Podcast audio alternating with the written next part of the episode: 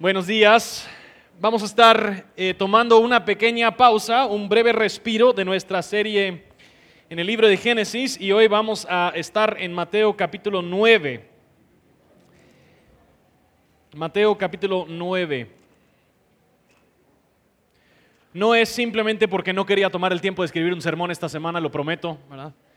Em, eh, pero pues quizás más eh, particularmente por la situación que estamos pasando ahorita en Guatemala.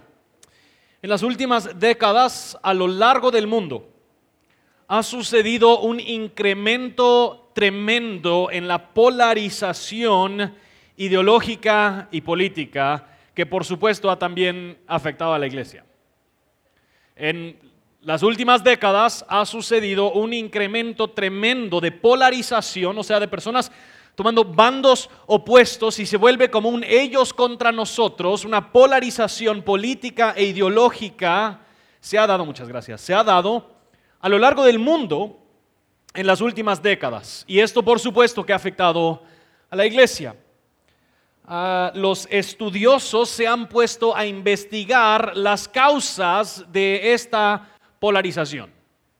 Algunos em, dicen que se debe a cambios demográficos y los efectos sociológicos de la crianza de estas últimas generaciones.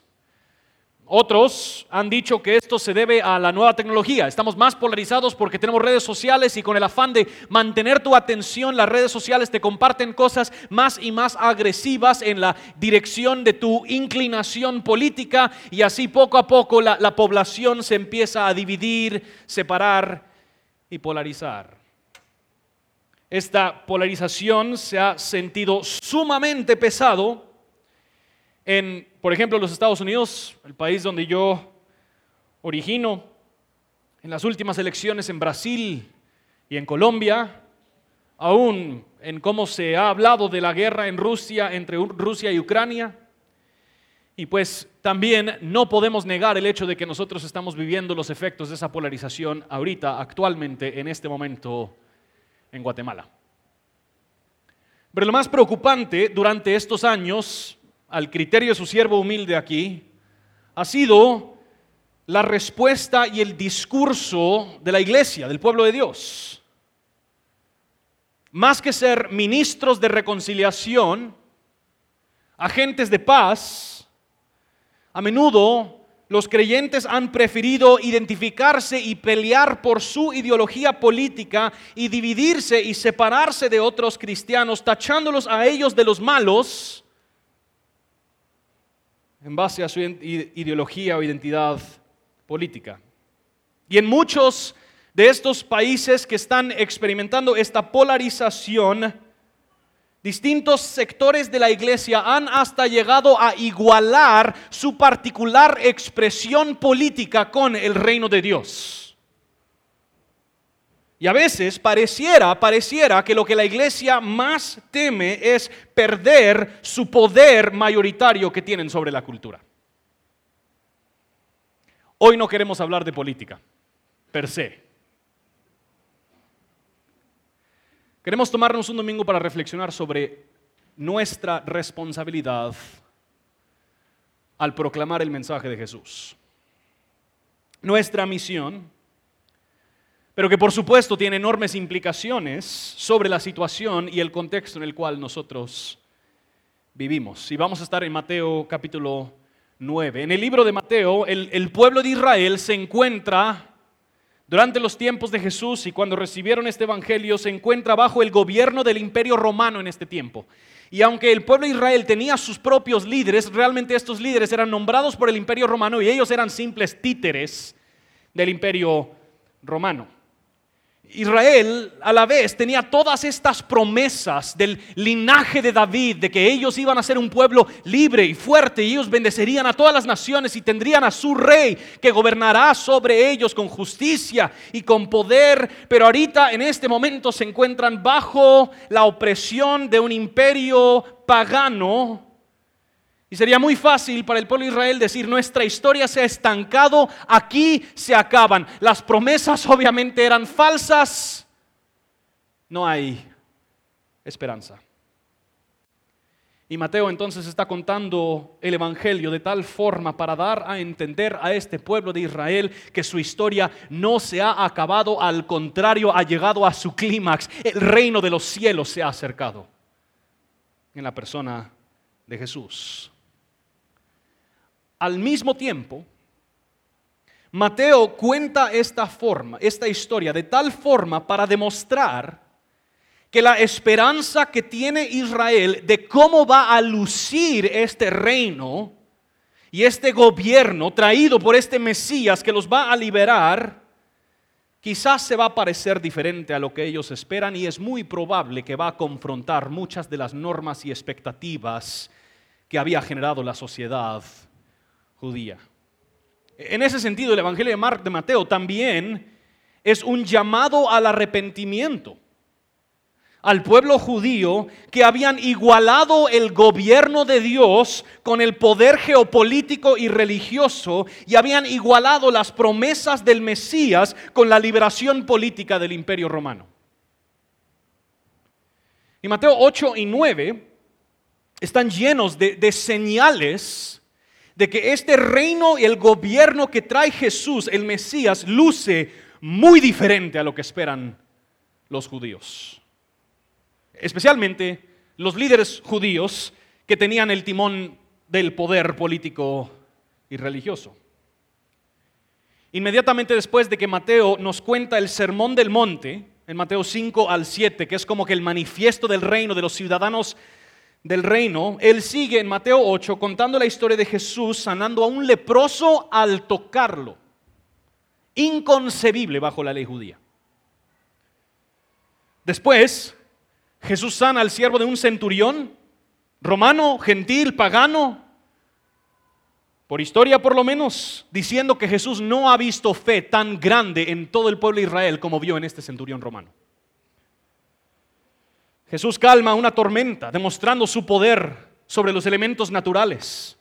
Expulsa demonios de otro gentil, un gadareno, demostrando su poder sobre la esfera espiritual. En Mateo 9 Jesús inicia la historia perdonando los pecados de un paralítico. Y los fariseos están escandalizados que este maestro cree que puede perdonar pecados. ¿Este quién se cree? Y Jesús dice, bueno, vaya pues, si quieren lo sano también. Y lo sana. Y el paralítico sale caminando con sus pecados perdonados, demostrando la autoridad sobre todas las esferas que ejerce Jesús. Más adelante Jesús y sus discípulos no ayunan como los líderes fariseos quieren que ellos ayunen.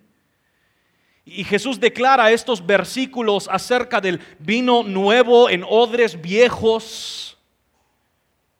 Jesús viene a demostrar y hacer que su reino no cabe dentro de las normas y las expectativas establecidas por las sectas farisaicas ni las demandas etnocéntricas de Israel. Lo que Jesús viene a hacer es mucho más grande. Y vemos en la última escena de Mateo 9 cómo es que Jesús no solo se enfrenta con y revierte la enfermedad, más bien Él se enfrenta con la muerte. Y Él dice, no se preocupen, esta niñita simplemente está dormida. Jesús está demostrando el gobierno que Él ha traído, cómo es que Él se ha acercado y su reino, su gobierno no se parece a las normas y las expectativas de la sociedad mayoritaria. Mateo está contando su evangelio a decir, pueblo judío, el reino de Jesús no se parece a lo que tú imaginas. El gobierno de Jesús es infinitas veces superior a tus prejuicios, a tus deseos, a tus normas y a tus expectativas. Y en medio de estas historias, Mateo se introduce a la historia. Y él cuenta dos historias que vienen vinculadas por su persona. En este pasaje hay dos escenas, en versículo 9 al 13 hay dos escenas unidas por la persona de Mateo. Y Mateo cuenta la historia de cuando Jesús lo llamó a él y luego cuenta una historia de una cena donde Jesús estaba presente. Noten primero el llamado de Mateo en versículo 9. Cuando Jesús se fue de ahí, vio a un hombre llamado Mateo sentado en la oficina de los tributos y le dijo, ven tras mí. Y levantándose, lo siguió. Mateo es recaudador de impuestos. Ahora, esto no significa que él está sentado ahí en la oficina de SAT intentando ayudarte con trámites de tu agencia virtual o algo así. Em, su, su, vocación se parecía más a aduana. Probablemente él servía en algún puerto del mar de Galilea. Y no hay nada escandaloso de esta vocación como tal. Pero sí de cómo se había visto, de la óptica que había ganado esta vocación ante el pueblo de Israel, porque en muchos casos los recaudadores de impuestos eran judíos quienes habían sido contratados por el imperio romano para cobrar impuestos a los judíos y trasladarlos a los romanos. O sea, eran casi que vistos como traidores nacionales. Por supuesto que eran rivales políticos. El pueblo de Israel resentía profundamente el hecho de que ellos estaban bajo esta opresión del imperio romano pero por encima de eso, de que ellos tenían que pagar sus tributos a un poder extranjero, pero lo peor fue que era uno de los suyos que se los venía a cobrar. Por encima de eso, a, menudo había corrupción y estos recaudadores de impuestos cobraban más de lo exigido por la ley. Eran traidores nacionales y en muchos casos también ladrones. Estos cobradores de impuestos habían abandonado a los ojos de muchos judíos, abandonado su lealtad al trasfondo étnico y cultural de Israel y se habían vendido por plata al enemigo. Y es aquí donde Jesús empieza a romper paradigmas profundamente arraigados en la conciencia judía. El hecho de que Jesús invitara a un traidor nacional como Mateo a seguirlo demuestra que quizás, quizás, el pueblo de Israel había puesto más importancia sobre su identidad política que sobre su identidad pactual. Quizás Israel había puesto más importancia sobre su identidad política que sobre su identidad pactual. Puesto de otra manera, ellos estaban más escandalizados por su situación como nación de Israel que por su incidencia como pueblo de Dios. Jesús está llevando a cabo una obra y estableciendo un reino mucho más grande que la identidad geopolítica de Israel. Pero muchos de ellos estaban tan cegados por la situación geopolítica, por los temores, los afanes y las ansiedades que les generaba la situación, que perdieron de vista su llamado como pueblo de Dios. No creo que estemos tan lejos. En los Estados Unidos hay muchos cristianos que están más cegados por su identidad gringa, estadounidense, y han olvidado su identidad como pueblo de Dios o peor, han igualado su identidad geopolítica con su identidad cristiana. Lo que sí podemos decir es que al invitar a Mateo a seguirlo, Jesús demuestra que el único requisito que él tiene para seguirlo, y esto les va a volar la cabeza, esta observación, ¿listos? El único requisito que Jesús tiene para seguirlo es que lo sigan. ¿Sí? Ahora, no, no cabe duda que al momento de seguirlo, sucede una transformación tremendamente profunda, pero lo que está sucediendo en este momento es Jesús se acerca con Mateo, lo invita a que lo sigan y en Mateo cae una conciencia tremenda y profunda. Este es el único que puede verdaderamente tratar mi situación. Este es el único que realmente puede transformar lo que tengo. Entonces Él deja todo atrás y lo sigue.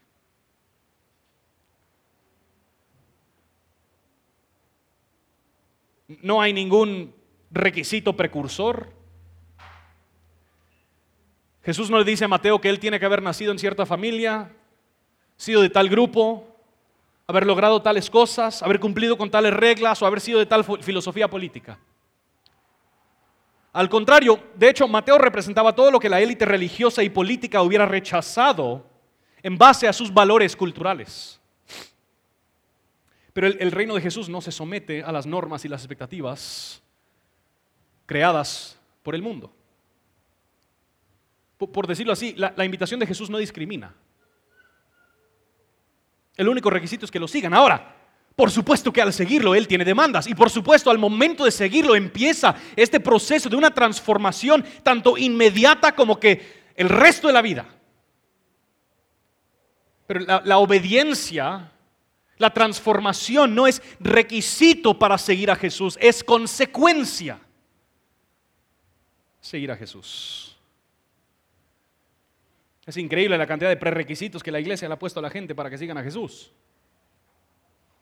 Si no cumples con todo el listado que yo creo que debería ser el perfil de un cristiano, no te vamos a dar tu tarjeta oficial de seguidor de Jesús. Pero Jesús en, gran misericordia sabiendo que probablemente Mateo había sido rechazado, marginado y odiado por muchos y que a la vez probablemente había participado en toda índole de desgracia. Jesús lo invita a Mateo, no a arreglarse, no a componerse, sino que le invita a seguirlo, sabiendo que al seguirlo todo lo demás se ordena. ¿Y cómo responde Mateo? Lo sigue. Deja todo, levantándose. Probablemente de un trabajo que implicaba una gran cantidad de dinero. Lícita o ilícita, no sabemos en su totalidad. Igual que los otros discípulos, Mateo deja atrás su comodidad, su ingreso seguro, su estabilidad y él decide también, en contra de las corrientes culturales y religiosas, él decide seguir a este maestro que anda escandalizando Israel con sus enseñanzas y su gobierno. La, la idea de realmente dejar todo en pos de Jesús es una idea confrontativa. Es una cuestión de valores. Noten cómo lo explica David Platt. Él dice, en el fondo, la gente parece tener miedo de que si se desprenden de las cosas de este mundo, perderán la satisfacción en este mundo. Pero los discípulos de Jesús con gusto dejan atrás las baratijas que ofrece este mundo porque han encontrado un tesoro insuperable en Cristo. Solo hace sentir, solo hace sentido dejar todo atrás si aquello por el cual lo has dejado es de un valor supremo.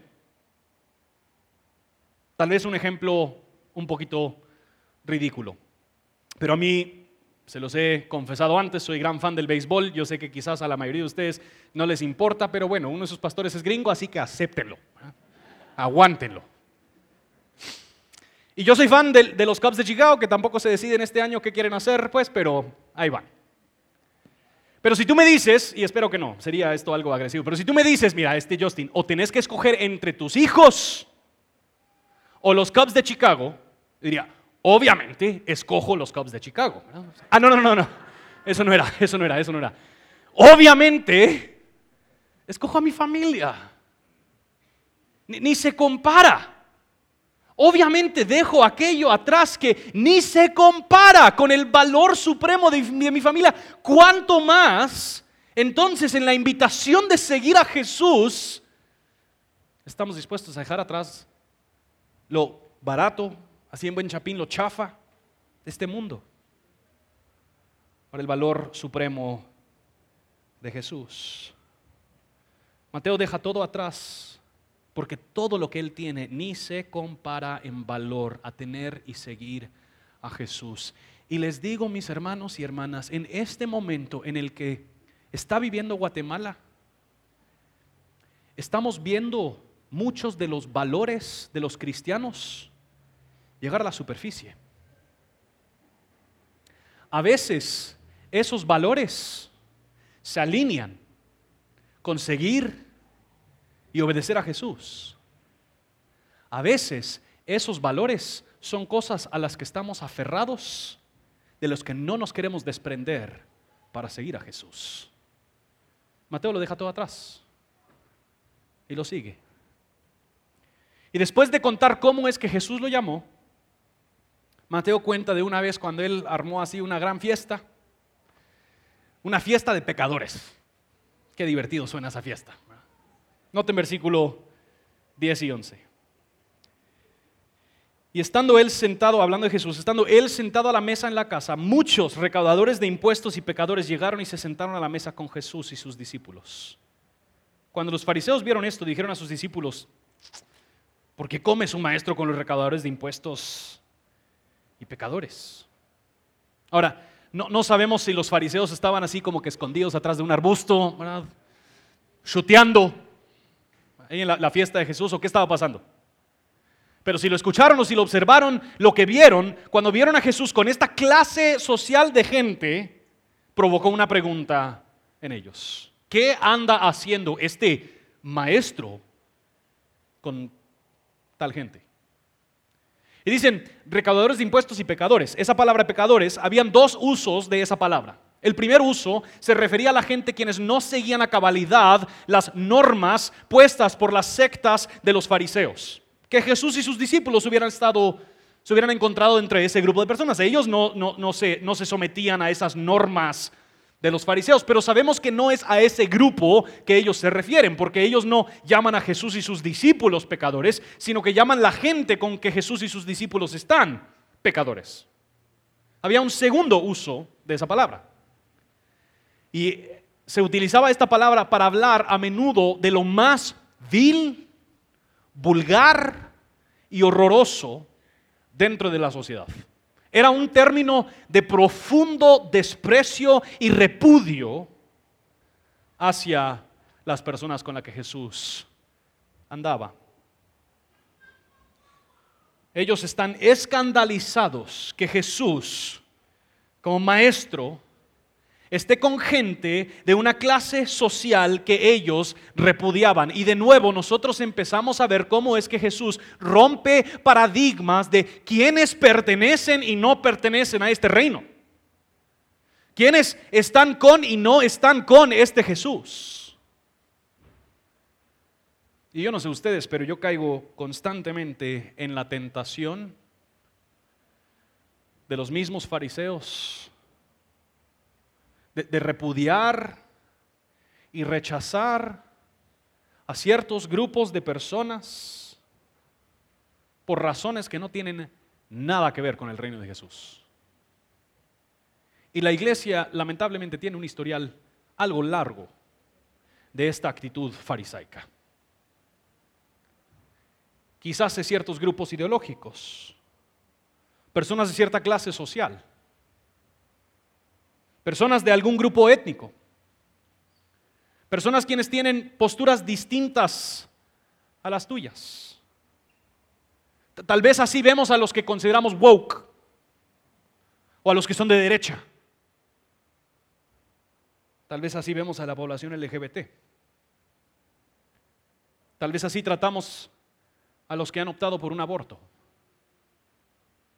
a los divorciados, Tal vez así tratamos a los que son de escasos recursos, o los que trabajan y viven en la calle, o los que tienen que considerar el hacer cosas vergonzosas simplemente para poner pan sobre la mesa.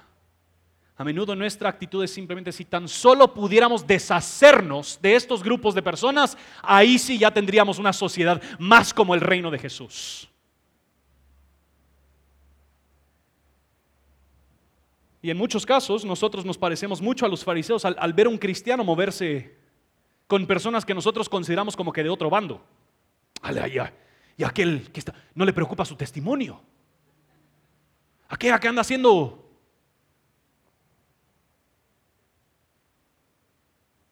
Para Jesús no había temor que el estar con ellos iba a afirmar su estilo de vida. ¿Sí? Hemos tragado la mentira que amistad y diálogo y discurso y, honor y dignificar a la persona que tenemos enfrente es un sello de afirmación. Como que sentimos esta presión de, de públicamente dar a entender, mira, antes de que nosotros hablamos, quiero que sepas todas las cosas que yo tengo en contra de tus posturas. Y ahí sí ya, con eso claro, ahí sí ya Jesús, Jesús no, no, entra con este temor. Peor aún, nos encontramos nosotros ahorita en un momento donde lo que a menudo llena por lo menos las redes sociales, si no nuestros corazones y nuestras mentes, es una ridiculación o una burla de aquellos que nosotros consideramos los otros, los contrincantes, los rivales. Nos encanta reírnos de las tonterías de X, Y o Z grupo, movimiento, lo que sea. ¿Estamos bien? Jesús no teme que el estar con ellos los va a firmar. Jesús tiene claro que el estilo de vida que ellos están viviendo es destructivo. Jesús reconoce que hay cosas desordenadas en las vidas de estas personas y al estar con ellos, Él está demostrando que su reino se caracteriza por tremenda y enorme bondad y gracia hacia transgresores. Y esa es la lógica de la respuesta de Jesús hacia los fariseos. Note versículo 12 y 13. Al oír Jesús esto, dijo, los que están sanos no tienen necesidad de médico, sino los que están enfermos. Pero vayan y aprendan lo que significa misericordia quiero y no sacrificio, porque no he venido a llamar a justos, sino a pecadores. Sidney de Moraes Sánchez dice, que cuando Jesús responde así, afirmó que si hay perdón de parte de Dios, tal perdón es para los transgresores, porque no tiene sentido ofrecerlo a los justos.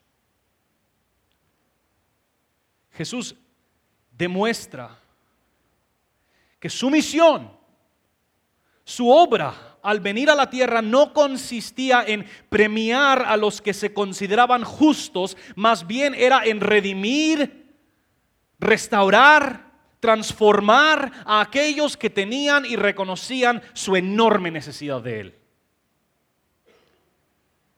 Él, demostró su profunda misericordia al ir y estar con quienes la sociedad rechazaba y repudiaba. Ahora, ¿por qué hay misericordia en ir y estar con ellos? ¿O era esto simplemente una manifestación antisistema de Jesús? Esto es misericordia de parte de Jesús. Por lo que, porque lo que más necesitaban no era primeramente componer su conducta, ni era primeramente el ser aceptados por el sistema. Lo que más necesitaban era Jesús. Jesús le da a estas personas lo que más necesitan, misericordia por medio de su persona y su obra. Jesús es el remedio. Ese es su punto de énfasis. Es como un médico. El médico va y trae sanidad. Jesús no se para alejado de, los quebrantados, de los pecadores, de los necesitados y débiles, diciéndole, levántate, arréglate, supérate. Eso no sería misericordia. E, eso sería condenarlos a una vida entera de, dependencia en sus propias fuerzas. Jesús se acerca él responde en compasión y misericordia, ofreciéndose a sí mismo a aquellos que más lo necesitaban. David Platt sigue adelante en su libro Sígueme y lo explica así. Cuando la lujuria, la mentira, la codicia, las posesiones o la pornografía prometen placer, combatimos su atracción con satisfacción en Cristo. Sabemos creemos y confiamos en que Jesús es mejor y nos negamos a ceder ante ese pecado porque hemos encontrado mayor satisfacción en nuestro Salvador. La forma de conquistar el pecado no es trabajar duro para cambiar nuestras acciones, sino confiar en que Jesús cambiará nuestros deseos. A menudo el mensaje de la iglesia ha sido, oye, ustedes allá afuera que no tienen buena conducta, arréglense. Y ya cuando se arreglan, vengan, denos sus diezmos, participen aquí en nuestros servicios y ahí vamos a estar en el reino de Jesús. Pero Jesús está diciendo algo completamente diferente. Está viviendo y demostrando algo completamente diferente. Y Jesús no simplemente se acerca a estas personas como el remedio a toda su dolencia, Él también se está acercando con estos fariseos que se encuentran en una posición de superioridad moral. En, este momento, Jesús les llama la atención a los fariseos. Y los fariseos, digámoslo así, no suelen tener a mucha gente que les llama la atención. Los fariseos son el tipo de persona que entra y toma control de cualquier lugar. Anda ordenado, tú te vas a sentar aquí, te vas a sentar ahí. Son los que cuentan todos los chistes y todos se ríen porque pues hay que reír. Es el fariseo. Y Jesús les llama la atención y noten lo que dice en versículo 13. Pero vayan y aprendan. Vayan y aprendan. Jesús les está confrontando a los fariseos diciéndoles que ellos realmente no han entendido lo que dicen las escrituras.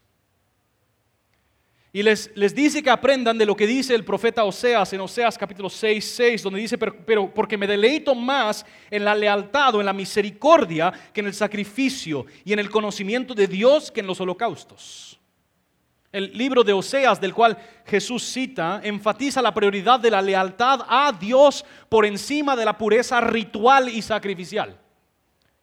El punto no es que Dios no se deleita en los sacrificios, ni que en ese momento él estaba aboliendo todas las demandas sacrificiales. Más bien, esto es una forma de hipérbole para decir que Dios está buscando no simplemente una pureza ritual, sino que una lealtad y pureza de corazón que verdaderamente conduce a obediencia a Dios.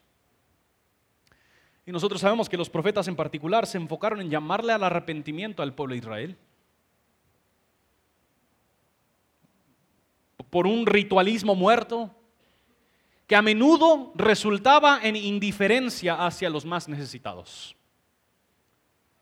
Ellos pudieron ser intachables en su cumplimiento de ciertas leyes, pero provocaban grandes injusticias hacia su prójimo, hacia los marginados, hacia las viudas, los huérfanos, los extranjeros y los pobres.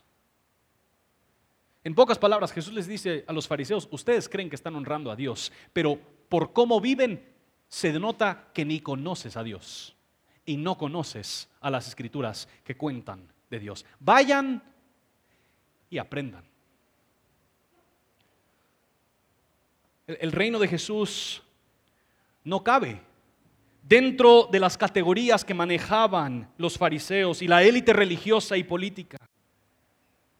El problema principal de Israel no era su opresión bajo el imperio romano, ni era el cumplimiento minucioso de los rituales de la ley. Jesús está obrando algo distinto, algo diferente, apuntando algo más profundo, más ancho, más alto que la perspectiva limitada del judío común. Y Jesús agrega, porque no he venido a llamar a justos, sino a pecadores. El problema principal en la sociedad judía, bajo la opresión romana, era la condición del corazón de cada una de las personas que había contribuido en la construcción de esa sociedad. Puesto de otra forma, las fibras de, de toda sociedad son entretejidas por seres humanos que tienen en su centro un profundo problema. Son pecadores. Entonces las sociedades que construimos juntos están llenas de, injusticias también. Y por más bien que se puede hacer en una sociedad por personas hechas a imagen de Dios, transformar la sociedad solo será posible en la medida que nos sometemos al verdadero reino de Jesús. En la medida que nuestro pecado es transparentado, arrepentido y aplicado a Él, la redención de nuestro Señor Jesús. Jesús no viene a proveer una solución superficial a la problemática judía, Él se va al fondo, va a tratar con la mera raíz. Él no vino a llamar a justos, sino a pecadores, y esto es una gran amenaza para los fariseos. Porque sinceramente lo que Jesús está señalando es que no hay dos grupos, justos y pecadores. La, implicación de Jesús a lo largo de los evangelios es que hay quienes están engañados y creen que son justos por su pureza ritual, pero son igual de pecadores y perdidos como los recaudadores de impuestos. Lo que distinguía a los pecadores de los fariseos no era su condición moral, compartían la misma condición moral, sino que era la conciencia que tenía cada quien de su condición moral y la necesidad que eso conlleva. Pecadores como Mateo vieron su necesidad y vieron en Jesús una solución y dejaron todo atrás para aferrarse a Él. Los fariseos temiendo perder su posición privilegiada por la ilusión que habían dado de supuesta justicia, prefirieron corruptamente conspirar con el imperio romano para asesinar a Jesús por encima de arrepentirse y seguirlo.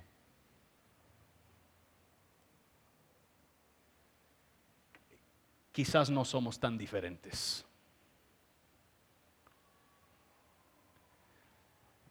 los demás son los pecadores.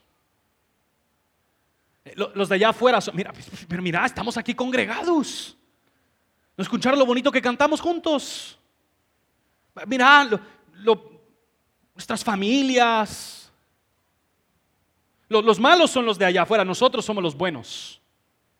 Los villanos están allá afuera, nosotros somos los héroes, los que van a realmente salvar a Guatemala. O el mundo, o los Estados Unidos, o lo que sea. Pero eso no es la historia que nos plantea las escrituras. Si tú perteneces a Jesús, eso es una admisión de que eres pecador.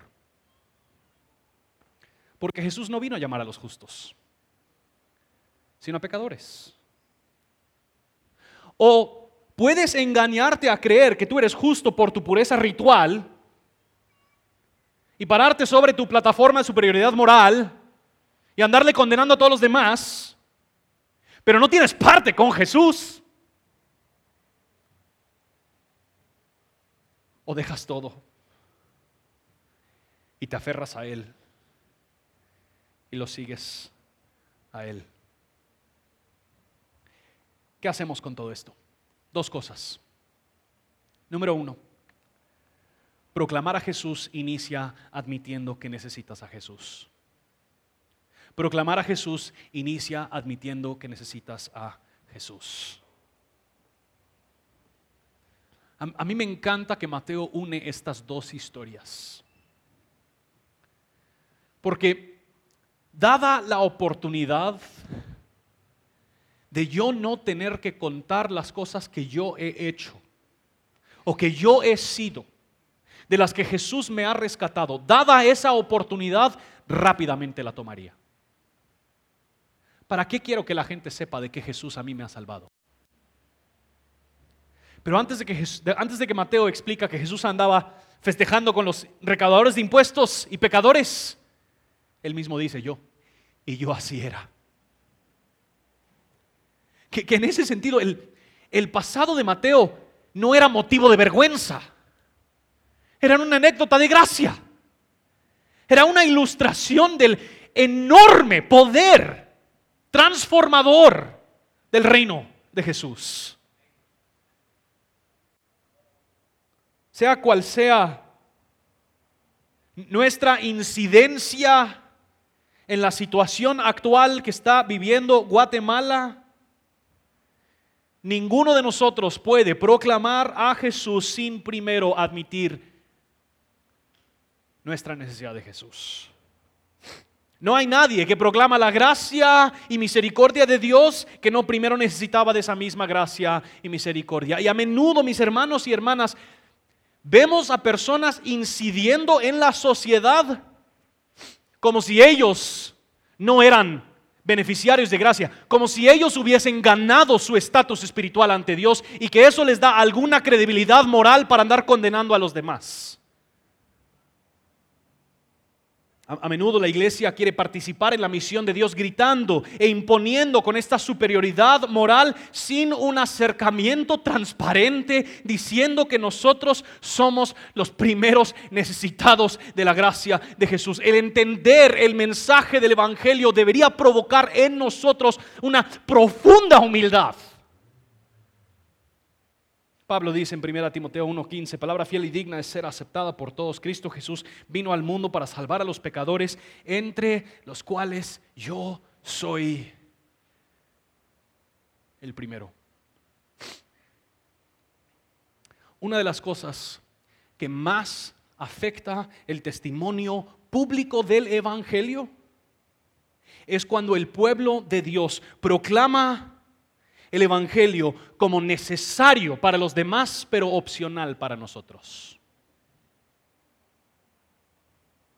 No, mis, hermanos y hermanas, cuanto más transparentamos de dónde Dios nos vino a buscar, cuanto más nos arrepentimos y creemos en el mensaje del Evangelio, más fructífera será nuestra incidencia y proclamación del Evangelio. Pero número dos, proclamar a Jesús incluye seguir el ejemplo de Jesús. Todos queremos que el mundo conozca de Jesús. Guatemala para Cristo. Pero a menudo no nos interesa tanto la metodología de Jesús. Nos gusta su mensaje, pero no sus métodos. Nos, acomodamos en la seguridad y, y tranquilidad de nuestra burbuja evangélica. Ahí no tenemos que escuchar groserías, no tenemos que enfrentarnos con los vicios de los demás, no tenemos que correr peligros, no tenemos que preocuparnos por nuestra reputación. En este momento que el mundo está viviendo, el mundo no necesita a más cristianos amontonados o acurrucados juntos en, sus burbujas seguras. Al contrario, el mundo necesita más seguidores de Jesús que lo consideran a Él como el valor supremo, el tesoro supremo y están dispuestos a seguirlo a Él hasta los rincones de Guatemala, hasta los rincones del mundo, para así demostrar con sus obras su gobierno y proclamar con sus palabras su redención.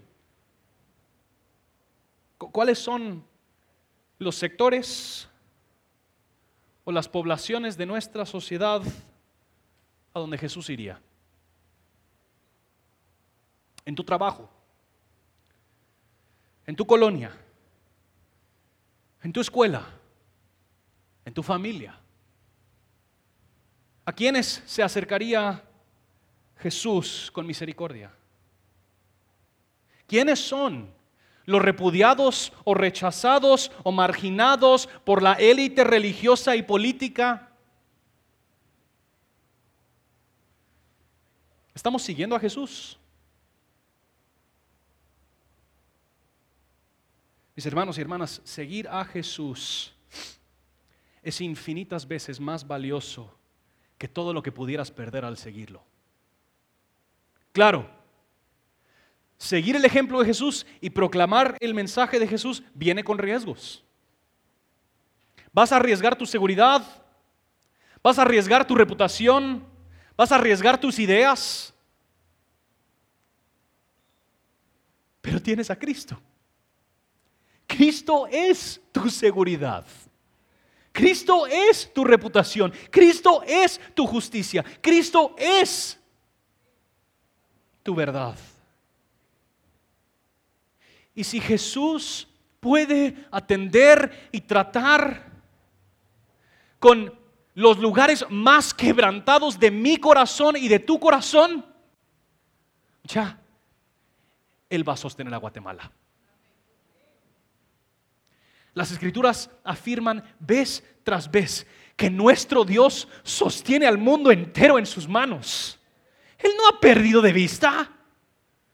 Lo que a nosotros nos corresponde es seguirlo, obedecerlo, proclamarlo,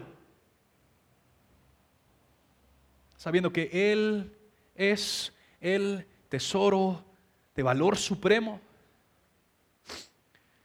lo que verdaderamente transforma. Voy a invitar al equipo de alabanza que pasen adelante. Y vamos a responder a esta paliza en adoración. Pongámonos en pie, vamos a cantar juntos.